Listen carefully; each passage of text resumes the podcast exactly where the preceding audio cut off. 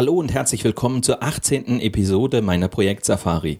Mein Name ist Mario Neumann und ich begleite Sie als Trainer und Berater durch die abenteuerliche Welt der Projekte. Los geht's!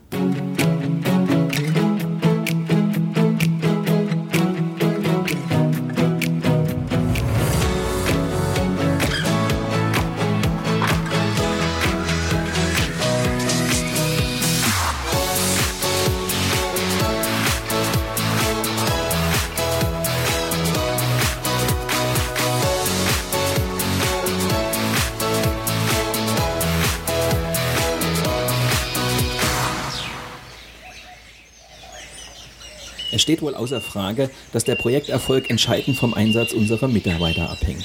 Nur wenn sie engagiert mitmachen und diszipliniert in die richtige Richtung marschieren, lassen sich die Ziele erreichen. Ein Projektleiter sollte deshalb wissen, wie er seine Mitarbeiter motiviert und sein Führungsverhalten entsprechend darauf abstimmen. In der heutigen Sendung wollen wir den Lebensmotiven auf die Spur kommen.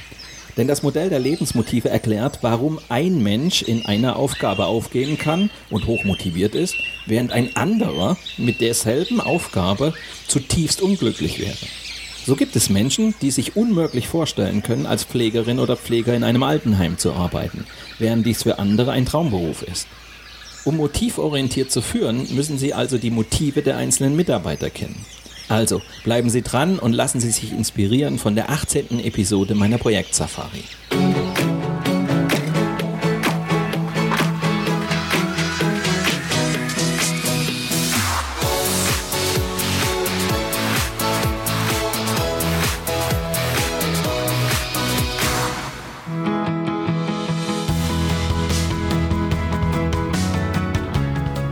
Folge 18. Motivier mich mal das Team für das Abenteuer gewinnen.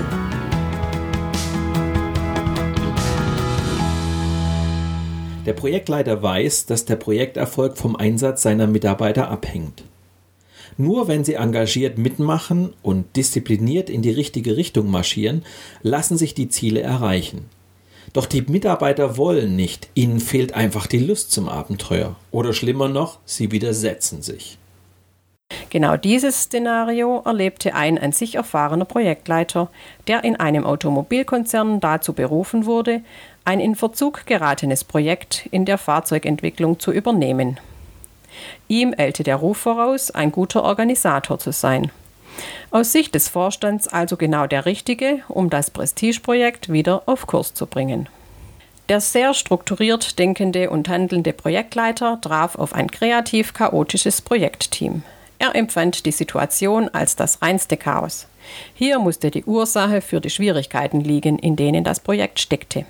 Also beschloss er, Strukturen zu schaffen.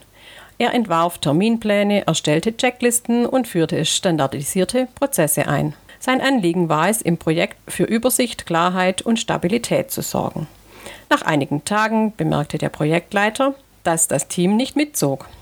Die Mitarbeiter hielten sich ständig Optionen offen und ignorierten die neuen Strukturen, wo immer sie konnten.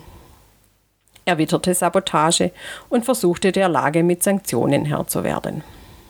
Damit jedoch brachte er das Team endgültig gegen sich auf.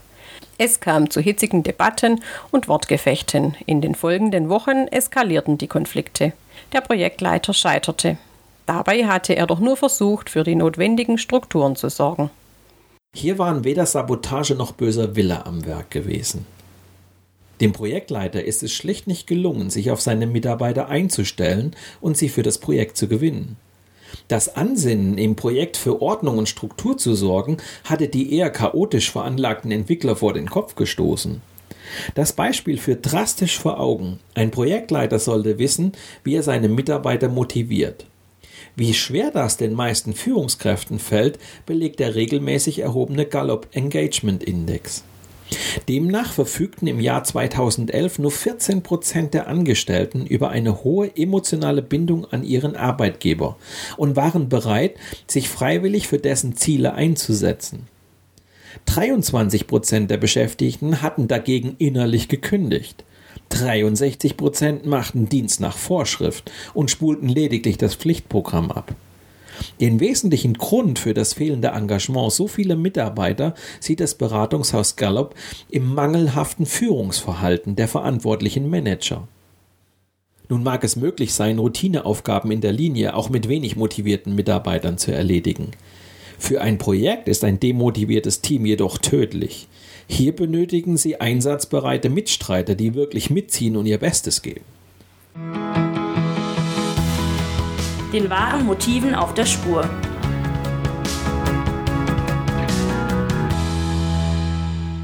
Seit es Projekte gibt, bewegt eine Frage die Projektleiter ganz besonders. Wie kann ich die Motivation meiner Teammitglieder gezielt steigern? Zwar dürfte die Suche nach einem Patentrezept vergeblich bleiben, doch machte die Motivationsforschung in den vergangenen Jahren beachtliche Fortschritte. Hieraus entstanden einige hilfreiche Ansätze. Im Kern geht es darum, die Motive des einzelnen Mitarbeiters mit der Projektarbeit in Einklang zu bringen. Denn die individuellen Einstellungen sind ausschlaggebend dafür, ob sich ein Mitarbeiter wirklich engagiert. Sie zu kennen ist deshalb Voraussetzung für erfolgreiche Führung. Aber wie gelangt man an dieses verborgene Wissen? Woher soll man wissen, was in den Köpfen der Mitarbeiter vor sich geht? Psychologen haben zahlreiche Motivationsmodelle entwickelt. Zu den bekanntesten zählen die Bedürfnispyramide von Abraham Maslow und die Zwei-Faktoren-Theorie von Frederick Herzberg, der zwischen Hygiene- und Motivationsfaktoren unterscheidet. Diese Ansätze liefern zwar wichtige Beiträge für das allgemeine Verständnis der Motivation, sagen aber nichts über die individuellen Motive aus, die im Arbeitsalltag eines Projekts wirken. Einen Schritt weiter geht das Modell von Stephen Rees. Anhand empirischer Studien ermittelte der amerikanische Psychologieprofessor in den 90er Jahren 16 Lebensmotive, nach denen seiner Meinung nach alle Menschen ihr Verhalten ausrichten. Die Stärke dieser Motive lässt sich mit Hilfe eines 128 Fragen umfassenden Formulars ermitteln. Der Teilnehmer bewertet verschiedene Aussagen auf einer Skala von minus 3 trifft gar nicht zu bis plus 3 trifft völlig zu. Die Auswertung der Antworten lässt sich als persönliches Reese-Profile darstellen. Ein Balkendiagramm zeigt die unterschiedliche Ausprägung aller 16 Lebensmotive.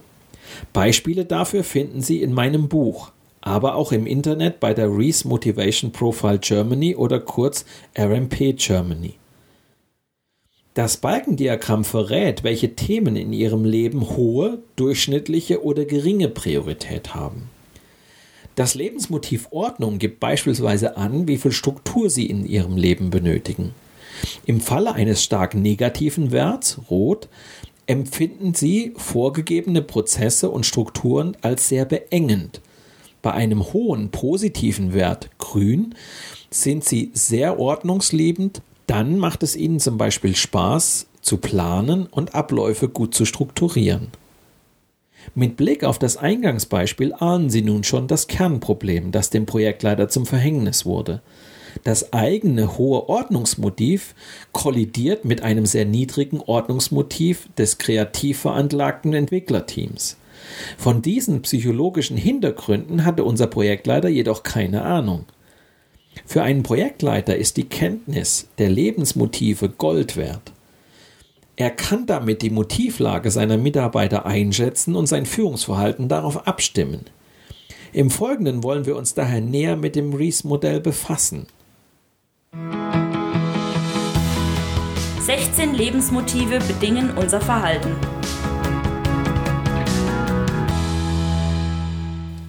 Nach Stephen Rees handeln Menschen, um Bedürfnisse zu befriedigen. Die Motivation für ein Verhalten resultiert aus dem Zusammenwirken einer Situation und eines individuellen Motivs. Die persönlichen Lebensmotive bilden damit den Kern jedes Verhaltens. Der Wissenschaftler nimmt an, dass die Ausprägungen der Motive genetisch bedingt und daher lebenslang stabil sind. Sie sind quasi unsere seelischen Fingerabdrücke. Wie die Motive sich allerdings beim einzelnen Menschen ausdrücken, hängt vom Umfeld ab, in dem er aufwächst. In seinen Forschungsarbeiten machte Stephen Rees folgende 16 Lebensmotive aus. Macht, Unabhängigkeit, Neugier, Anerkennung, Ordnung, Sparen, Sammeln, Ehre, Idealismus, Beziehungen, Familie, Status, Rache, Kampf, Eros, Essen, körperliche Aktivität, emotionale Ruhe. Die Ausprägung eines Motivs spiegelt die persönliche Bedeutung wider, die dieses Motiv für einen Menschen hat.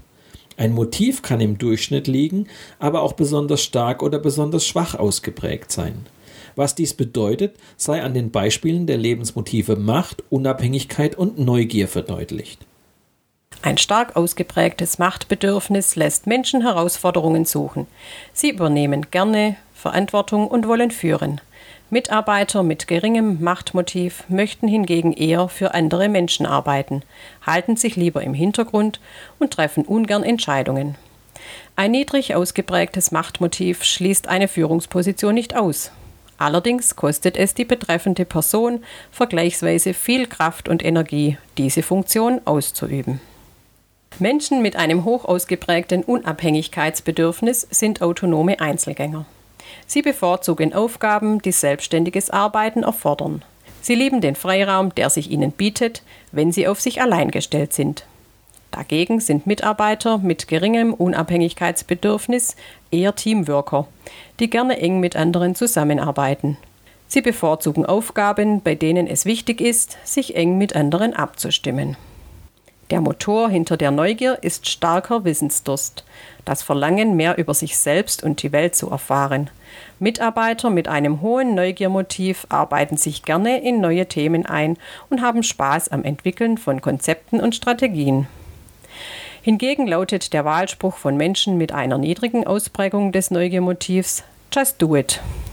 Diese Mitarbeiter bevorzugen das Learning by Doing und eignen sich insbesondere für Aufgaben, die ein schnelles, pragmatisches Handeln erfordern. Solche Zusammenhänge zu kennen, ist nicht nur für jeden einzelnen Mitarbeiter interessant, sondern trägt auch zum Projekterfolg bei. Berücksichtigen Sie als Projektleiter die Motivausprägung Ihrer Teammitglieder, sei es im täglichen Umgang oder bei der Verteilung von Aufgaben. Steht beispielsweise die Auswahl eines entscheidungsstarken Teilprojektleiters an, sollten Sie auf einen Mitarbeiter mit hoher Ausprägung beim Lebensmotiv Macht setzen. Die Ausarbeitung eines detaillierten Fachkonzepts ist dagegen bei einem Mitarbeiter mit starkem Neugiermotiv gut aufgehoben. Den Lebensmotiven auf die Spur kommen.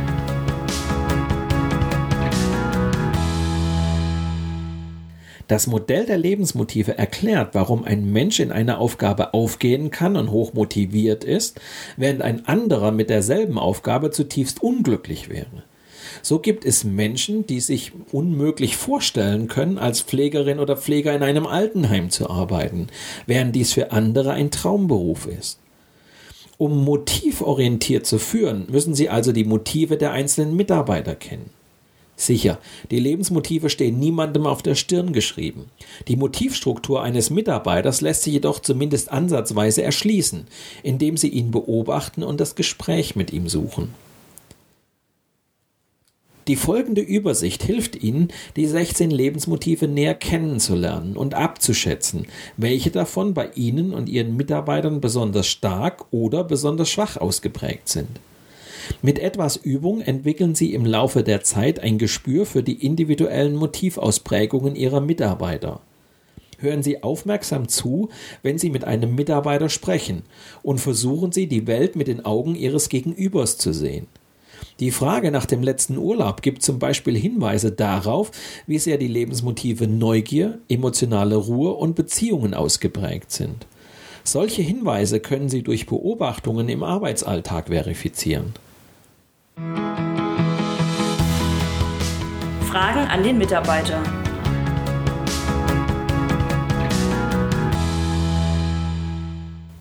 Um die wesentlichen Motive eines Mitarbeiters herauszufinden, bieten sich beispielsweise folgende Fragen an. Wie sieht für dich ein idealer Arbeitstag im Projekt aus?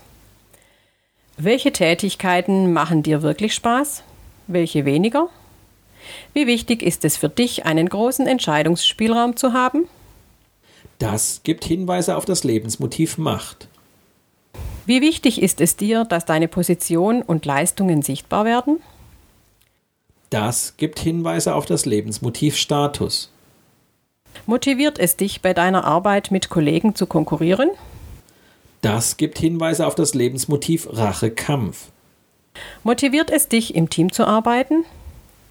Das gibt Hinweise auf das Lebensmotiv Unabhängigkeit. Wie wichtig ist es dir, hochwertige Arbeitsmittel zu besitzen? Das gibt Hinweise auf das Lebensmotiv Status. Wie wichtig ist es dir, Kontakt zu deinen Kollegen zu haben? Das gibt Hinweise auf das Lebensmotiv Beziehungen und Unabhängigkeit. Motiviert dich die Aussicht auf ein gutes Essen nach getaner Arbeit? Das gibt Hinweise auf das Lebensmotiv Essen. Motiviert es dich, Dinge zu analysieren und Konzepte zu entwickeln? Das gibt Hinweise auf das Lebensmotiv Neugier. Wie hast du deinen letzten Urlaub verbracht? Das gibt Hinweise auf die Lebensmotive Neugier, emotionale Ruhe und Beziehungen. Wie organisierst du deinen Arbeitsalltag? Das gibt Hinweise auf die Lebensmotive Ordnung und Ehre. Beobachtung des Mitarbeiters.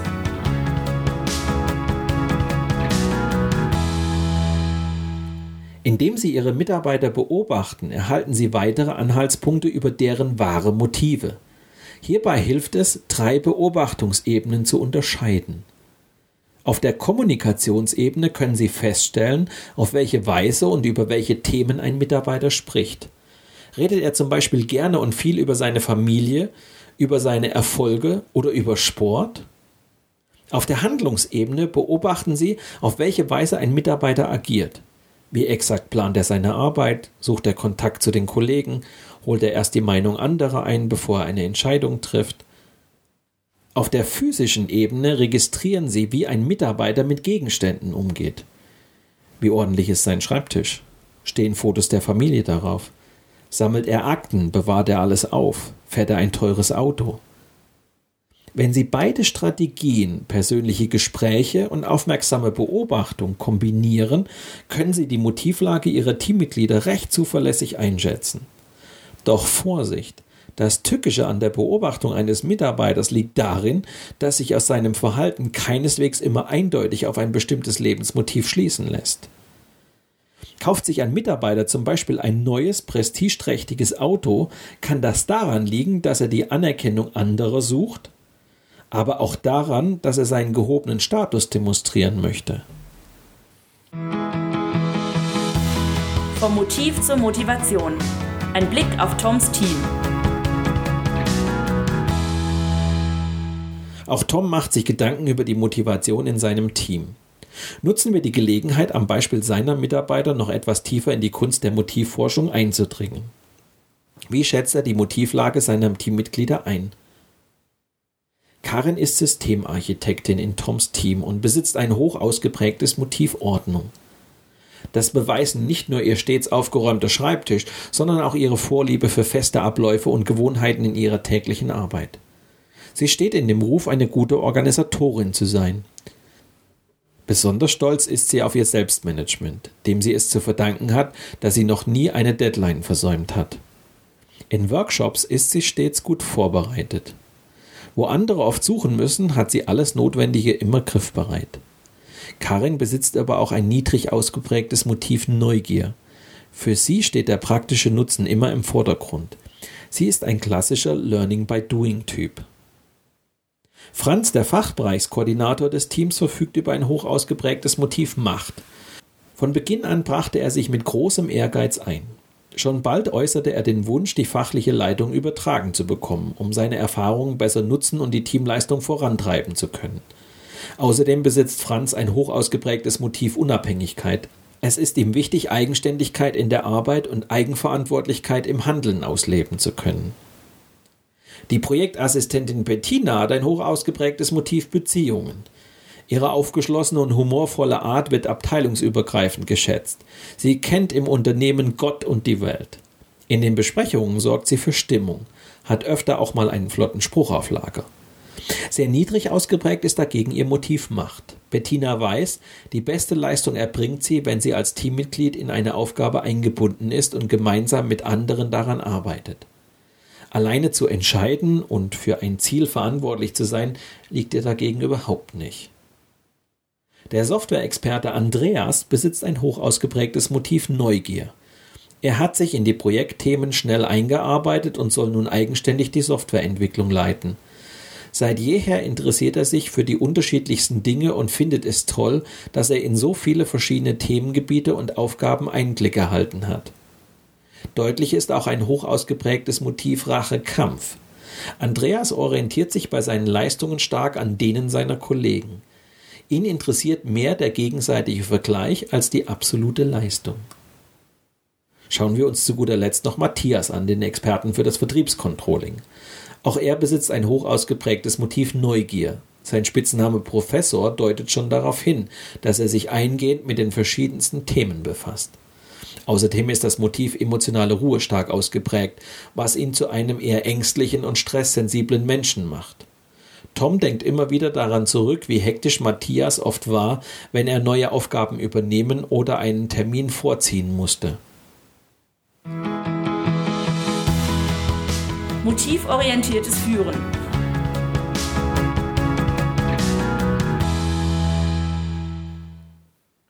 Abschnitt 754 die Kenntnis der Motive erlaubt es ihnen, den Führungsstil an die individuelle Motivlage ihrer Mitarbeiter anzupassen.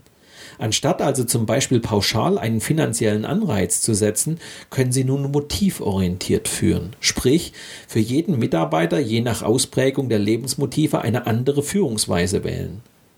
Motivorientierte Führung setzt an zwei Ebenen an.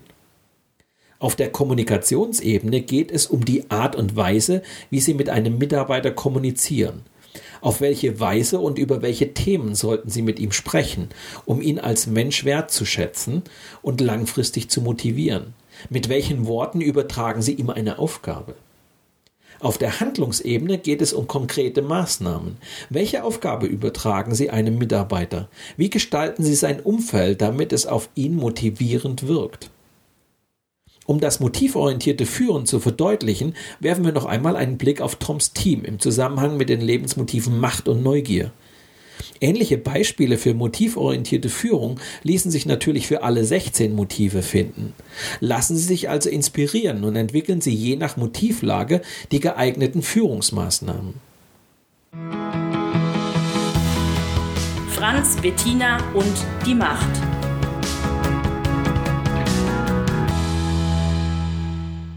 Das Motiv Macht beinhaltet den Wunsch nach Einflussnahme und Gestaltung. Franz gehört zu den Menschen, bei denen dieses Motiv stark ausgeprägt ist. Er strebt nach Erfolg, Leistung, Führung und Dominanz. Während Menschen mit einem niedrigen Bedürfnis nach Macht sich häufig an Service, Dienstleistung und anderen Menschen orientieren. Als Assistentin zählt Bettina zum Personenkreis mit gering ausgeprägtem Machtmotiv. Wer wie Franz nach Macht strebt, will Verantwortung. Um seine Motivation und Leistungsbereitschaft langfristig zu erhalten, sollte er die Möglichkeit erhalten, Dinge zu gestalten und zu beeinflussen. Auf der Kommunikationsebene sollte Tom daher die Entscheidungsspielräume hervorheben. Du kennst das Ziel, triff die dafür notwendigen Entscheidungen. Auch über Bemerkungen wie Vorbild oder alter Hase kann er Franz bei seinem Ehrgeiz packen. Als Leistungsträger erwarte ich von dir, auf der Handlungsebene kann Tom dem Wunsch nach Eigenverantwortung nachkommen, indem er zwar Ziele vorgibt, die Vorgehensweise aber ganz allein Franz überlässt. Er kann ihm großen Entscheidungsspielraum zugestehen oder ihn bei wichtigen Fragen konsultieren. Ganz anders stellt sich die Situation bei Toms neuer Projektassistentin Bettina dar. Wer wie sie Macht meidet, braucht andere Menschen um sich. Eine Mitarbeiterin wie Bettina lässt sich gern anleiten. Auch motiviert es sie, wenn sie sich an anderen orientieren und für diese gute Leistungen erbringen kann. Kein Wunder, dass sie in ihrer Rolle als Assistentin voll und ganz aufgeht. Schließlich kann sie dort ihre Dienstleistungsqualitäten ausleben. Tom muss es gelingen, Bettina im Projekt ein Umfeld zu bieten, das diesen Anforderungen gerecht wird. Als Projektleiter sollte er erläutern, auf welche Weise er ihre Arbeit in seine Entscheidungen einbindet. Wir entscheiden gemeinsam auf Basis deiner Vorlage. Bewährt hat sich bei größeren Aufgaben eine Strategie der kleinen Schritte. Tom stimmt sich regelmäßig mit ihr ab und schaut, ob alles passt. Andreas, Karen und die Neugier.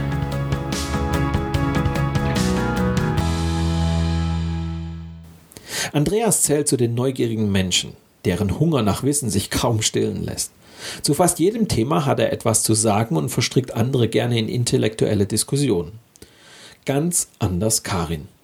Bei ihr ist das Neugiermotiv sehr schwach ausgeprägt. Dementsprechend pragmatisch ist ihre Haltung beim Thema Lernen. Wissen ist für sie vor allem ein Mittel zum Zweck. Sie lernt, wenn sie für ihre Aufgabe ein bestimmtes Wissen benötigt. Was bedeutet das für den Führungsstil? Bei Andreas kommt es darauf an, ihn intellektuell zu fordern. Seine Motivation und Leistungsbereitschaft hängt langfristig von der Möglichkeit ab, Wissen zu erwerben, komplexe Situationen zu analysieren und Konzepte zu entwickeln. In Gesprächen sollte Tom ihn mit anspruchsvollen Fragen konfrontieren, ihn um seine Ideen bitten oder Risiken einschätzen lassen. Auf der Handlungsebene kann Tom seinem Mitarbeiter Andreas vielseitige Aufgaben übertragen, die ganz unterschiedliche Themengebiete berühren können. Selbst wenn es darum geht, fachliches Neuland zu erkunden, wird Andreas die Sache mit Feuereifer angehen. Ganz anders Karin. Ihr schwach ausgeprägtes Neugiermotiv führt dazu, dass sie nicht lange herumdiskutiert, sondern einfach mal macht. Sie blüht auf, wenn es um die praktische Umsetzung geht. Als Projektleiter sollte Tom nicht auf ihre Intellektualität in Diskussionen setzen, sondern auf ihren Pragmatismus bei der Umsetzung. Wenn es darum geht, schnelle Resultate zu erzielen, aus dem Stegreif eine Präsentation zu halten oder zu improvisieren, dann ist Karin genau die richtige. Wie tickt Ihr Team?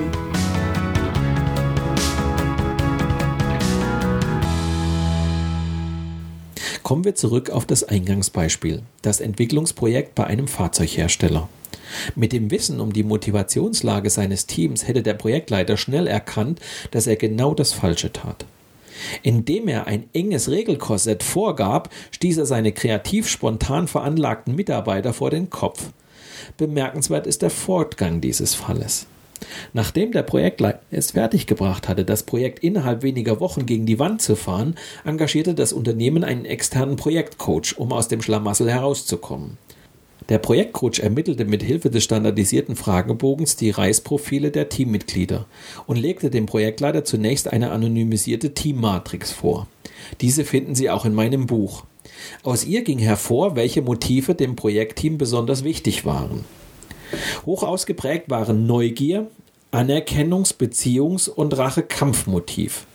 Klar zutage traten der Hang zur Flexibilität mit einem niedrig ausgeprägten Ordnungsmotiv, zur Ziel- und Zweckorientierung mit einem niedrig ausgeprägten Ehremotiv und zur Risikofreude mit einem niedrig ausgeprägten Motiv der emotionalen Ruhe. Besonders spannend war der nächste Schritt. Der Coach stellte das Teamprofil dem persönlichen Profil des Projektleiters gegenüber. Der Vergleich der beiden Profile zeigte, welchen Sprengstoff diese Beziehung barg. Zunächst lässt sich festhalten, dass auf beiden Seiten das Beziehungsmotiv hoch ausgeprägt war. Der Projektcoach schlug deshalb vor, eine Arbeitsatmosphäre zu schaffen, in der das Team dieses Motiv ausleben kann. Eine gemeinsame Kaffeeecke, offene Bürotüren, regelmäßige Teammeetings, häufigere Zusammenarbeit, ein gemeinsamer Teamabend. Auch das Motiv Rache Kampf war beim Projektleiter ähnlich hoch ausgeprägt wie bei seinem Team. Für den Projektleiter war das zunächst eine positive Nachricht. Er konnte davon ausgehen, dass seine Mitarbeiter ähnlich wettbewerbsorientiert, herausfordernd, standhaft und durchsetzungsstark veranlagt waren wie er selbst. Der Coach machte ihm allerdings klar, dass es gerade das starke Rachemotiv war, das zur schnellen Eskalation der Situation in den letzten Wochen geführt hatte. Neben diesen Gemeinsamkeiten fallen die teilweise extremen Gegensätze bei den Motiven Neugier, Ordnung, Ehre und emotionale Ruhe auf. Das Motiv Neugier war beim Projektleiter sehr niedrig ausgeprägt, im Team jedoch hoch. Das überrascht nicht, denn der Bereich Forschung und Entwicklung bietet seinen Mitarbeitern ein Arbeitsumfeld, in dem sie sich immer wieder mit neuen Dingen befassen und ihren Wissensdurst stillen können. Über die Ursache des eskalierenden Konflikts waren sich der Coach und der Projektleiter schnell einig. Sie lag in dem weit auseinanderklaffenden Wert beim Motiv Ordnung. Aufgrund seines hohen Ordnungssinns konnte der Projektleiter es nur schwer ertragen, in einem unstrukturierten, fast chaotischen Umfeld zu arbeiten. So war er vor allem auf ein Ziel fixiert, Ordnung zu schaffen. Die Teammitglieder, die demgegenüber Flexibilität und Spontanität besonders hoch schätzten, fühlten sich dadurch eingeschränkt und frustriert. Eine so unterschiedliche Motivlage wie im Beispiel dieses Teams lässt sich mit etwas Erfahrung allein schon durch Beobachtung erkennen. Das ist kein Zauberwerk. Hätte der Projektleiter das Reichsmodell gekannt, wäre ihm sein hohes Ordnungsmotiv bewusst gewesen. Und er hätte auch die gegensätzliche Motivlage seiner Mitarbeiter wahrgenommen. Dementsprechend behutsamer wäre er vorgegangen. Es geht ja nicht darum, die eigenen Motive zu verändern, sondern sich auf die Motive der Mitarbeiter einzustellen. Auch die gegensätzlichen Ausprägungen der Motive Neugier, Ehre und emotionale Ruhe können zu Konflikten oder Vorverurteilungen führen. So hält der Projektleiter seine Mitarbeiter, die ein hoch ausgeprägtes Neugiermotiv haben, vielleicht für praxisferne Theoretiker, während diese ihn als oberflächlichen Ignoranten beschimpfen. Nicht weniger gefährlich ist der Dissens beim Ehrenmotiv. Die Mitarbeiter sind schnell bei der Hand, ihren Projektleiter als selbstgerecht und moralisierend zu empfinden, während dieser sein Team für charakterlos hält. Als die Profile des Projektleiters und der Mitarbeiter auf dem Tisch lagen, fand unter der Anleitung des Coaches ein Teamworkshop statt, in dem die Mitarbeiter die eigenen Profile und das ihres Projektleiters kennenlernten. Verschiedene Gesprächs- und Übungsrunden förderten das gegenseitige Verständnis. Die Teammitglieder fingen an, die Unterschiedlichkeit der Kollegen zu begreifen und zu schätzen. Und der Projektleiter nutzte die Erkenntnisse, um sein Führungsverhalten besser an den Motiven der Mitarbeiter auszurichten. Am Ende einigte man sich auf einen Kompromiss. Der Projektleiter traktierte sein Team nicht mehr mit seinem überzogenen Perfektionismus, während umgekehrt die Mitarbeiter einige Grundregeln akzeptierten.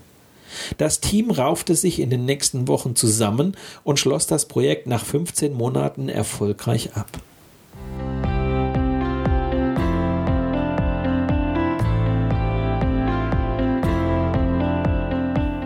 Werfen wir einen Blick in Toms Tagebuch.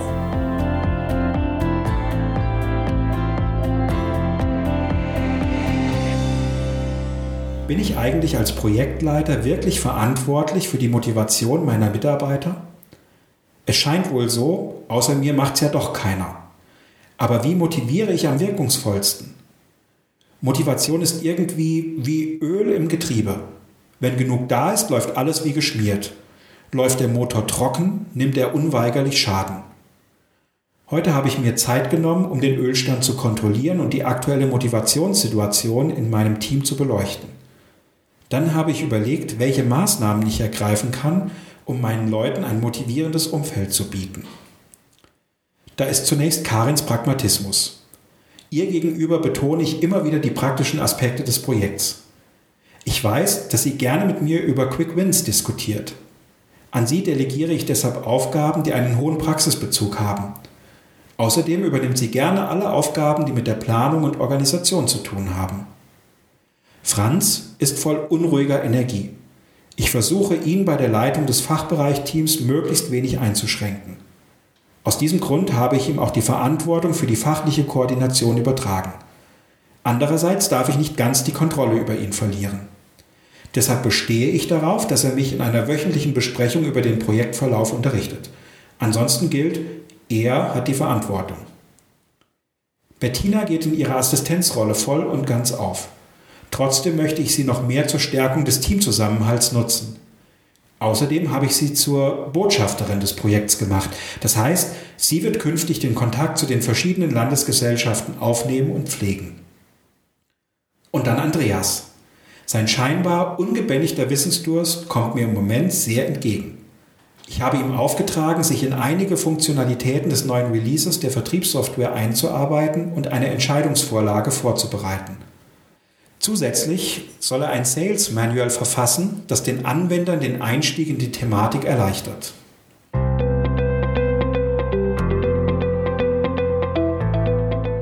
Einige Dinge, die Tom daraus gelernt hat.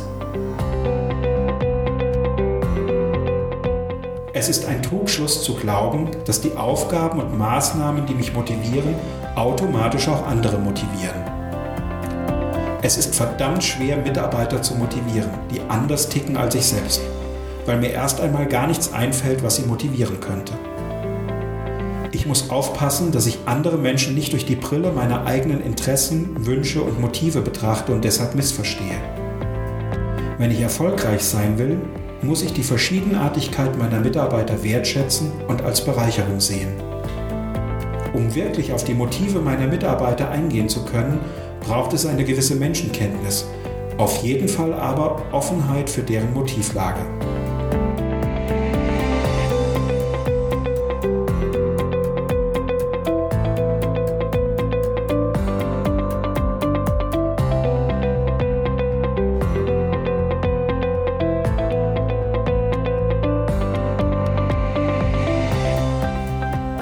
Abschluss dieser Folge noch einige Survival-Tipps.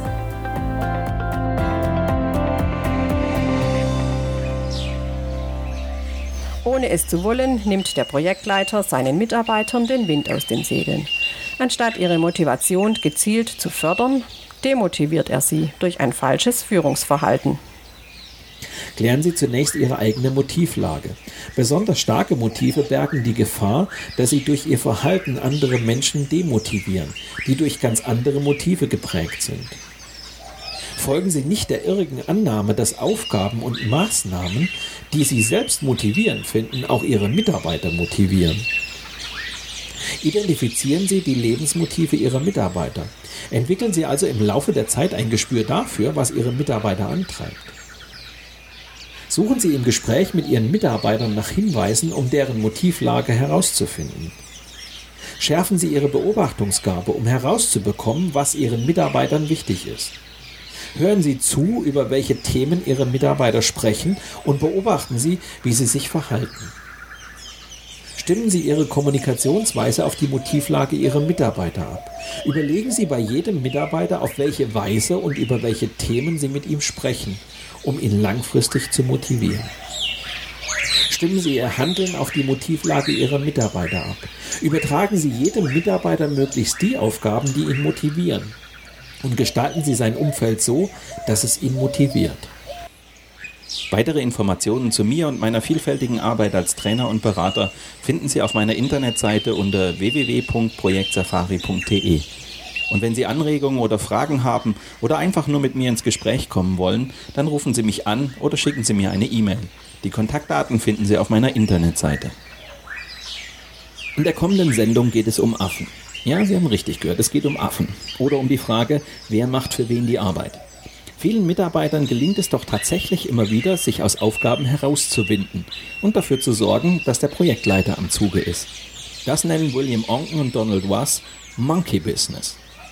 Mit diesem Ausblick endet die 18. Episode meiner Projekt Safari. Danke fürs Zuhören, empfehlen Sie mich weiter und bleiben Sie mir auch während der kommenden Episoden treu.